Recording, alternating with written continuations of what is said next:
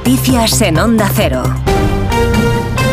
¿Qué tal? Buenas noches. Día de luto en la familia real. Ha fallecido Fernando Gómez Acebo, hijo de la infanta Pilar de Borbón y primo del rey Felipe VI. Fernando tenía 49 años y ha fallecido de forma repentina, aunque padecía una insuficiencia respiratoria crónica. La capilla ardiente se va a instalar este sábado en Madrid. Además, es noticia que la Comisión de Venecia considera legítima la ley de amnistía y en un borrador afirma que la amnistía debe perseguir objetivos como la unidad nacional y la reconciliación social y política. La Comisión de Venecia, sin embargo, censura que esta ley se pretenda tramitar con carácter urgente. Carlos León un informe que se aprobará entre el 15 y el 16 de marzo. En él no se arrojan conclusiones claras y definidas, su contenido es más bien descriptivo de los conceptos legales en torno a esta norma y sobre los requisitos que deben cumplir las leyes de amnistía en general, pero no entra en el fondo del asunto sobre si la ley de amnistía que se tramita en el Congreso es o no acorde al derecho de la Unión Europea.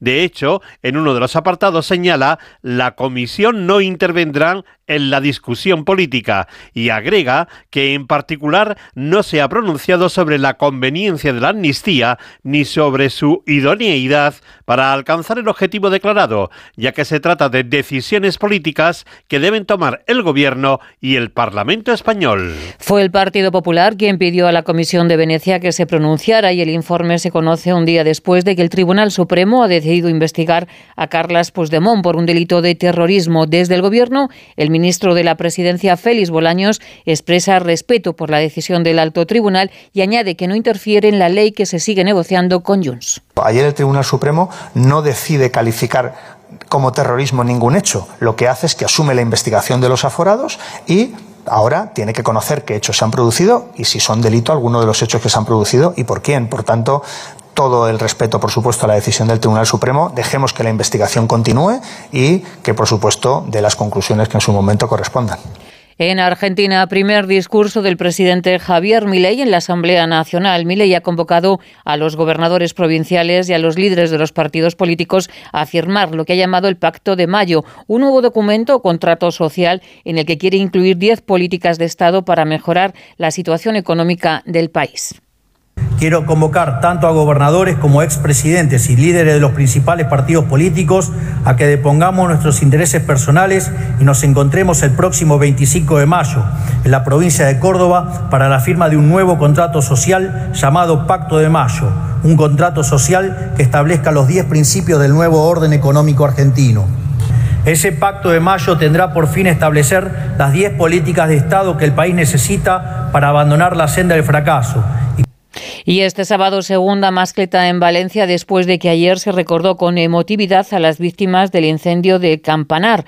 La de ayer fue una mascleta muy emotiva. Ramón Pérez. Primera mascleta de las fallas de este 2024 muy emotiva porque efectivamente la tragedia del incendio mortal de Campanar también ha estado presente en ella. Habitualmente los minutos previos al inicio del espectáculo son amenizados con música a través de altavoces en la propia plaza del ayuntamiento, pero en esta ocasión la música ha dejado paso al silencio, el del minuto de silencio con el que falleros, falleras, autoridades y espectadores han recordado a las 10 víctimas mortales de Campanar. En el balcón del ayuntamiento el negro ha sido sin lugar a dudas el color protagonista, no solo de la las autoridades, como decíamos, sino también de las propias falleras mayores y su corte de honor, porque todas ellas han portado crespones negros en sus bandas. Por lo demás, la primera mascleta de 2024 ha transcurrido con normalidad, pero técnicamente hablando. Eso este viernes 1 de marzo, hoy sábado segunda mascleta y mañana domingo tercera mascleta y además Crida, el inicio oficial de las fallas, también desplazada por el incendio de Campanar. La jornada de liga nos deja un marcador. El Celta se ha impuesto por la mínima 1-0 ante la Almería. Con este tanto, los de Vigo respiran, se colocan a seis puntos del descenso, pero hunden más a los de Garitano. No han ganado ni un solo partido en lo que va de liga. No obstante, el entrenador dice que no hay que tirar la toalla.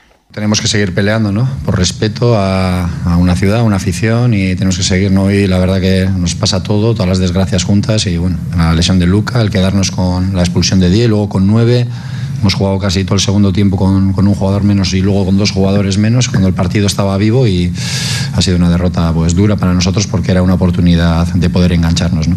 La información sigue en ondacero.es. Síguenos por internet en ondacero.es.